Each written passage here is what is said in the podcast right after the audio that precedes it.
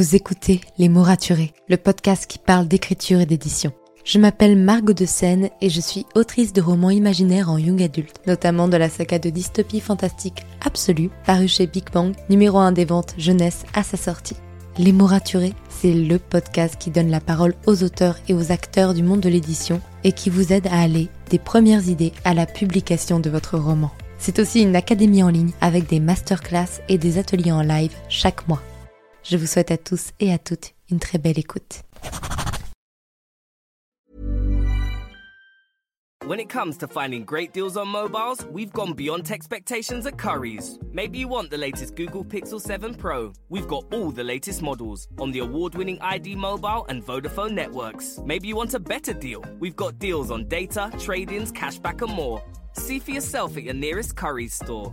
And if you want free next day delivery, look online at carphonewarehouse.com. Order before 8 pm for free next day delivery in most areas, subject to availability, excludes bank holidays.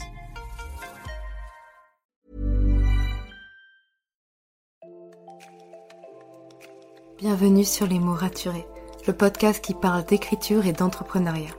Je m'appelle Margot de Seine, étudiante en marketing passionnée par l'écriture depuis l'âge de 10 ans. Dans ce podcast, je vous aide à écrire votre roman en vous partageant mon expérience et celle de formidables auteurs entrepreneurs. Pour recevoir des conseils chaque mardi matin, inscrivez-vous à la newsletter via l'adresse dans les notes de l'épisode. En attendant, prenez votre boisson préférée, mettez-vous à votre aise et bonne écoute. Hey, bonjour et bienvenue dans ce nouvel épisode de podcast. J'espère que vous avez passé un bon week-end et que vous allez démarrer la semaine de bonne humeur. Personnellement, j'ai passé un week-end totalement relax. Ça faisait longtemps que je n'avais pas travaillé du tout du week-end.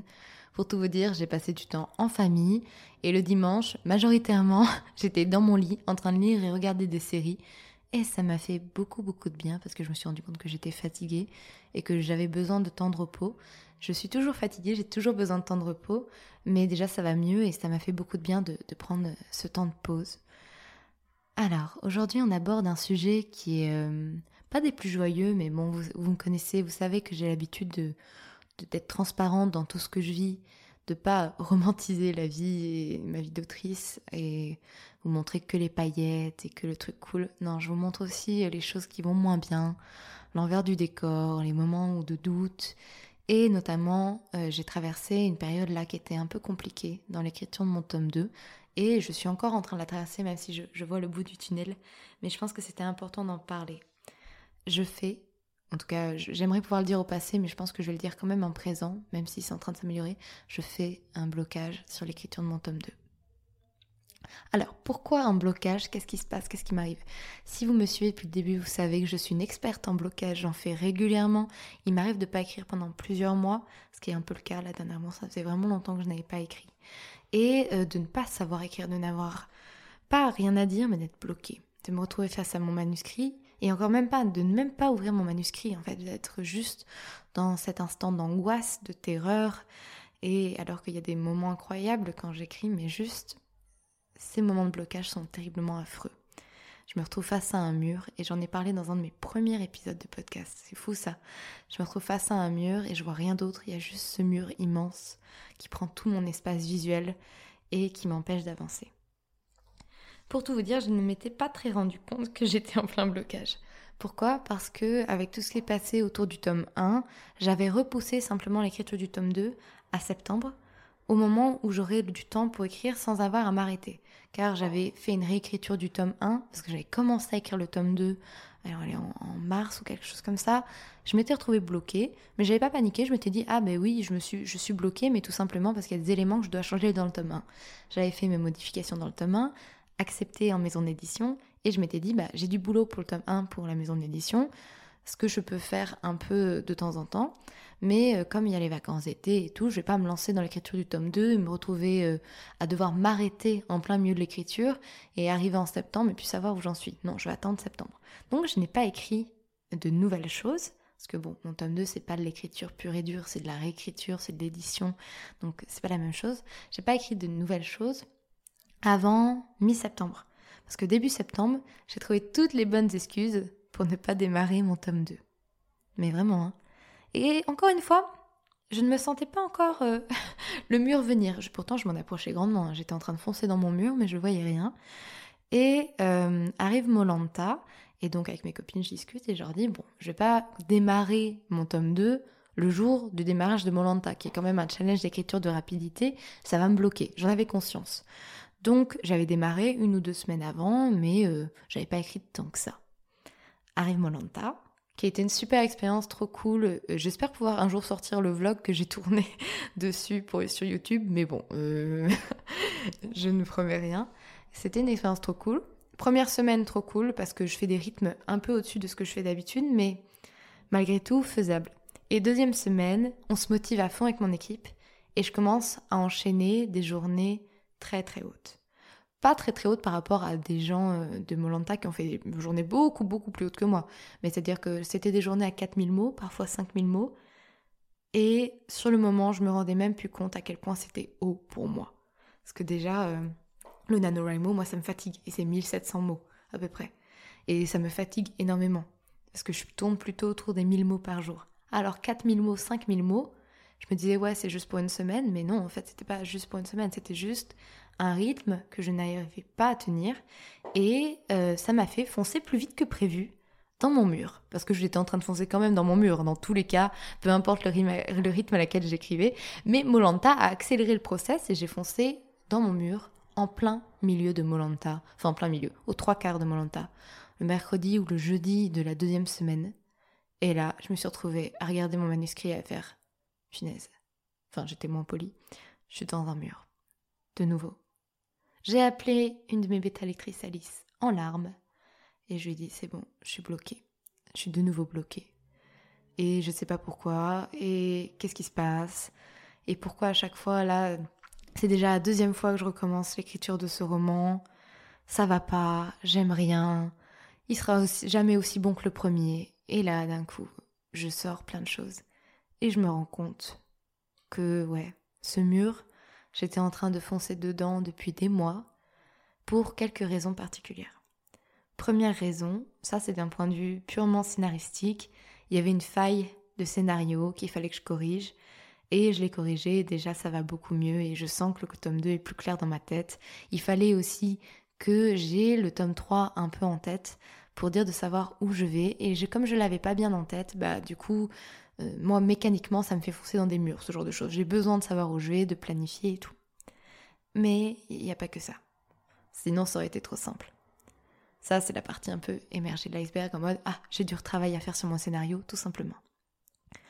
Non, le vrai truc qui m'a fait foncer dans le mur, je crois que c'est parce que le tome 1 va être édité et que j'ai signé un contrat pour ce tome 2, déjà.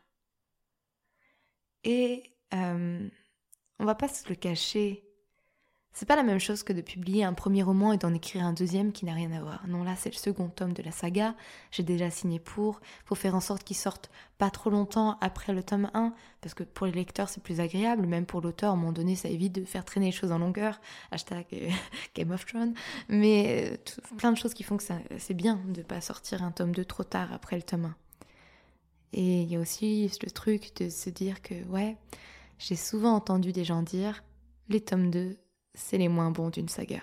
Les tomes 2, c'est un peu les tomes de transition. Les tomes 2, c'est là où on se le plus chier. Les tomes 2, vraiment. Et ça, en tant que lecteur, on peut concevoir parce qu'on a des fois des exemples en tête.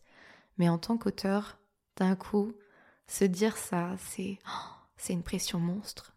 C'est une pression monstre parce qu'on se dit mince. Moi, mon tome 2, je l'aime bien. Il y a des gens qui l'aiment bien aussi. Et j'ai signé un contrat sur un livre que j'ai pas encore écrit.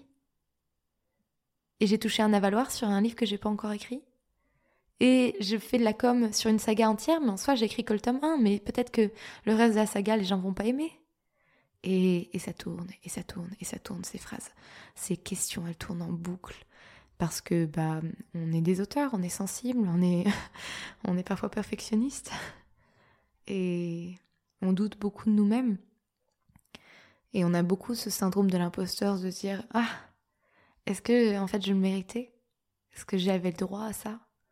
Et donc il y a plein de choses comme ça qui font que, ouais, ce tome 2, je le regardais comme euh, David contre Goliath en disant Mais en fait, je pourrais pas. Et puis en plus, il y a ce truc de j'ai publié mon premier roman. Mais j'ai vraiment publié mon premier roman. Absolu, c'est le premier roman que j'ai terminé, que j'ai écrit. J'ai jamais réussi à terminer un roman avant. Et il y a cette petite voix dans ma tête qui me dit Peut-être que c'est le seul roman que tu termineras jamais. Alors c'est faux, je sais que je suis capable de terminer un roman, j'ai déjà fait une fois. Mais cette petite voix, elle est là quand même, et elle s'ajoute à toutes les autres questions. Et c'est vrai que c'est ça qui fait que, ouais, j'ai foncé dans un mur. J'ai foncé dans un mur parce que je me suis mis une pression telle que ce tome 2, quand je l'écrivais en septembre et début octobre, et surtout en septembre, je n'éprouvais aucun plaisir à l'écrire.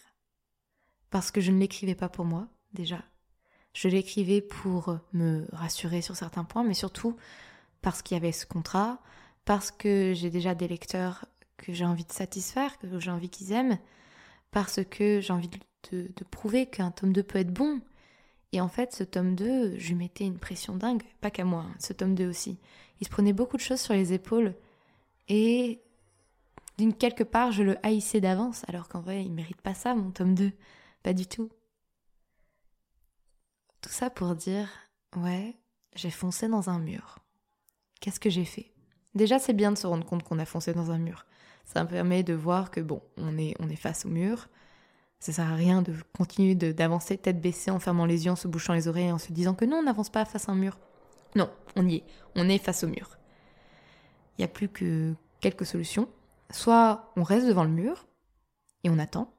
Et souvent, il se passe pas grand-chose, je dois vous avouer. Et euh, soit on trouve un moyen de passer outre ce mur. Soit en passant au-dessus, soit en faisant un petit détour, soit en reculant de quelques pas pour voir quelle taille fait le mur, peu importe. Mais euh, en gros, il faut être actif. Parce que si on reste passif, bah, il ne se passe rien, effectivement. On, est juste face à notre mur, le mur gagne, quoi qu'il arrive. Et donc moi, qu'est-ce que j'ai fait? Déjà, bah, j'ai bien pleuré. Ça m'a fait du bien, parce que ça a évacué beaucoup la pression que je me mettais. Et le fait d'en parler à mes bêta lectrices, à ma famille, de vous en parler aussi là maintenant, c'est compliqué pour moi, parce que il y a toujours le côté perfectionniste qui est là et qui a du mal à parfois se confier. Et en même temps, c'est libérateur, parce qu'on n'est plus le seul à porter cette pression, on l'en libère un petit peu autour de soi. Puis ça permet d'en discuter avec d'autres et de se rendre compte que oh, ça sert à rien de se mettre autant de pression, en fait, tout simplement. Déjà, donc ça, en parler. Mettre des mots sur des émotions, sur des choses qu'on n'ose pas se dire ou on a gardé les œillères trop longtemps. Deuxième chose, faire un constat. Ben voilà. Qu'est-ce qui fait que je suis là? Donc, du coup, la pression, la faille scénaristique, sur quoi je peux agir? Bah, vu que je sais que c'est la pression qui, m'ennuie actuellement, peut-être rationaliser les choses. Mon livre, quand il sortira, ce tome 2, il sortira en même temps que des centaines d'autres romans, avec des gens bien plus connus que moi, qui ont des avaloirs bien plus gros, donc qui ont dépensé des choses bien plus astronomiques, enfin peu importe.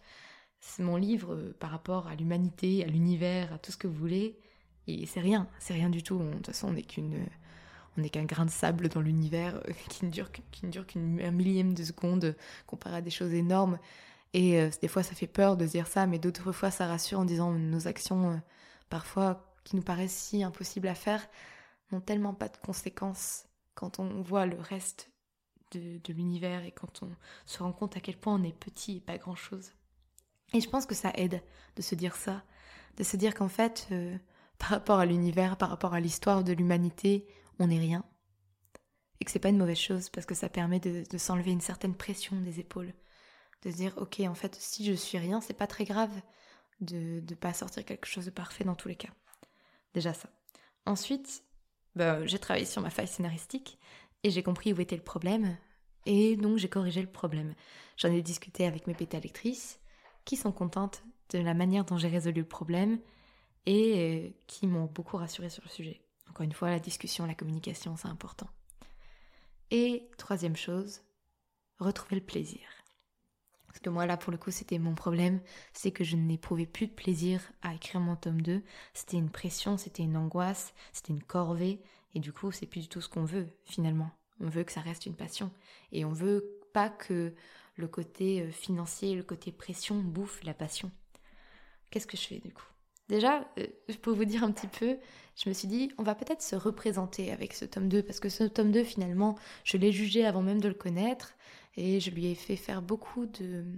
Ouais, je lui ai mis une grosse pression alors qu'il ne le méritait pas. Donc déjà, j'ai fait une petite playlist. C'est bête, mais j'écris avec la même playlist pour Absolu depuis, euh, depuis des années, depuis des années et des années. Et c'était la playlist du tome 1, qui ne correspondait pas bien au tome 2. Donc ça fait euh, six mois que je travaille sur mon tome 2 avec une playlist de tome 1 qui correspond pas. Bah du coup, je lui ai fait une petite playlist pour lui, pour ce tome 2, qui correspond mieux, qui correspond à ce que j'ai envie d'entendre, à ce que je ressens et ce que j'aimerais ressentir en l'écrivant. C'est bête comme action, mais déjà, ça fait beaucoup de bien. Deuxième chose, je me dis, ok, en fait, euh, t'es pas obligé d'être rapide. Moi, je suis pas rapide. D'ailleurs, au prochain Molanta, je me mettrai comme lente. Parce que je suis vraiment, vraiment pas une rapide. Et j'ai pas les capacités d'accélérer comme des personnes le font. Force à elles, sont incroyables, ces personnes. Et euh, je suis même plutôt lente. Parce que euh, j'ai besoin de temps pour euh, écrire mes phrases et tout. C'est-à-dire que mon premier jet est relativement propre. Enfin, quand j'arrive à terminer le premier jet. C'est-à-dire qu'il est lisible en termes de paragraphes, de phrases, c'est ce que j'aime faire. C'est-à-dire que j'aime pas me retourner tout le temps, mais j'aime faire les choses à mon rythme, tranquillement. Et donc me dire, en fait, euh, je m'étais mis aussi une pression de date en me disant, ok, il faudrait que j'ai terminé le premier jet avant le 31 décembre pour après attaquer la réécriture, les relectures, parce que je me basais sur tout le boulot que j'avais dû faire pour le tome 1. Mais en soi, le tome 1, c'est un, roman qui est totalement à part, parce que c'était le premier roman, il y a eu énormément de modifications à faire, je connaissais pas encore les personnages, mon premier jet n'avait rien à voir avec ce qui va être publié, alors que le tome 2, je connais déjà tous les enjeux, tous les personnages, je connais l'univers. Mon premier jet sera certainement plus propre. Et en tout cas, il y aura moins de travail de réécriture à faire, il y en aura toujours, mais il y en aura moins.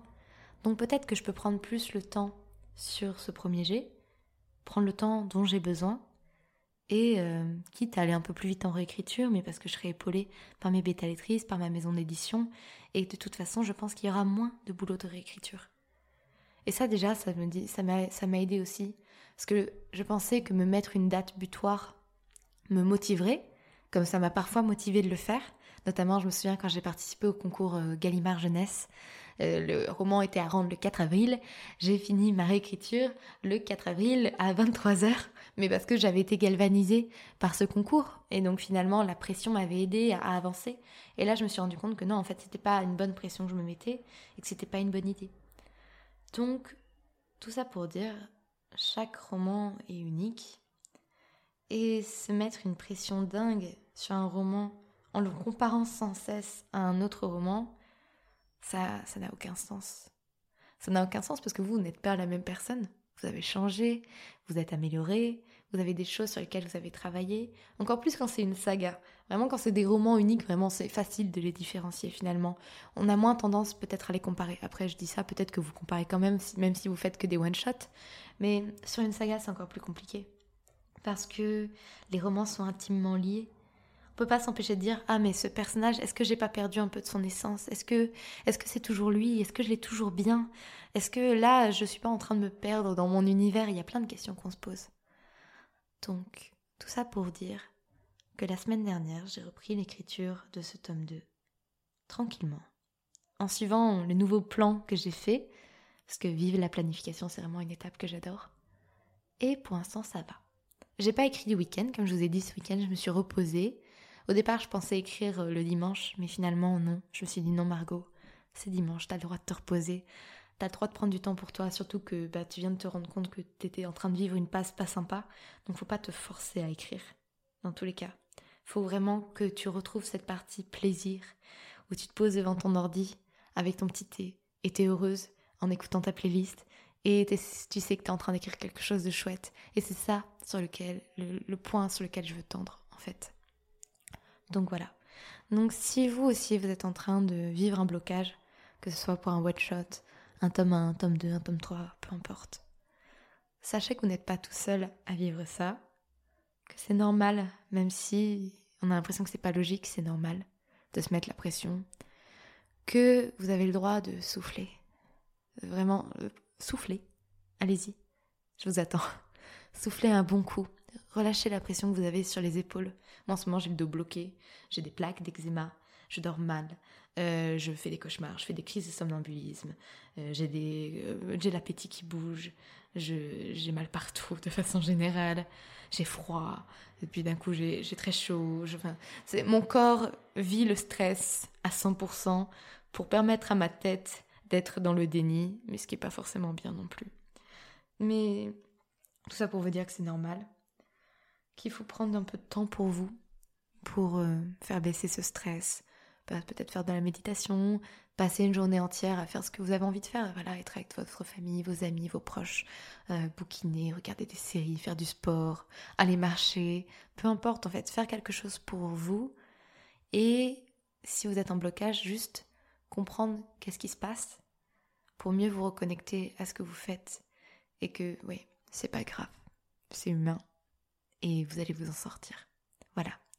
Je vous souhaite une très belle semaine. Souhaitez-moi du bon, courage pour l'écriture de ce tome 2, mais je pense que lui et moi, on va repartir sur de très bonnes bases et ça va bien se passer. Sur ce, je vous souhaite euh, voilà, une belle journée et je vous dis à vendredi pour un nouvel épisode. Merci pour votre écoute. Si vous avez apprécié cet épisode, n'hésitez pas à laisser une note et un commentaire sur Apple Podcast, à me le faire savoir sur Instagram ou à le partager autour de vous. Vous pouvez me retrouver sur Instagram, at Margot pour du contenu tous les jours autour de l'écriture. En attendant, écrivez bien, prenez soin de vous, et à la semaine prochaine pour un nouvel épisode. C'était Margot, et je vous souhaite une bonne journée.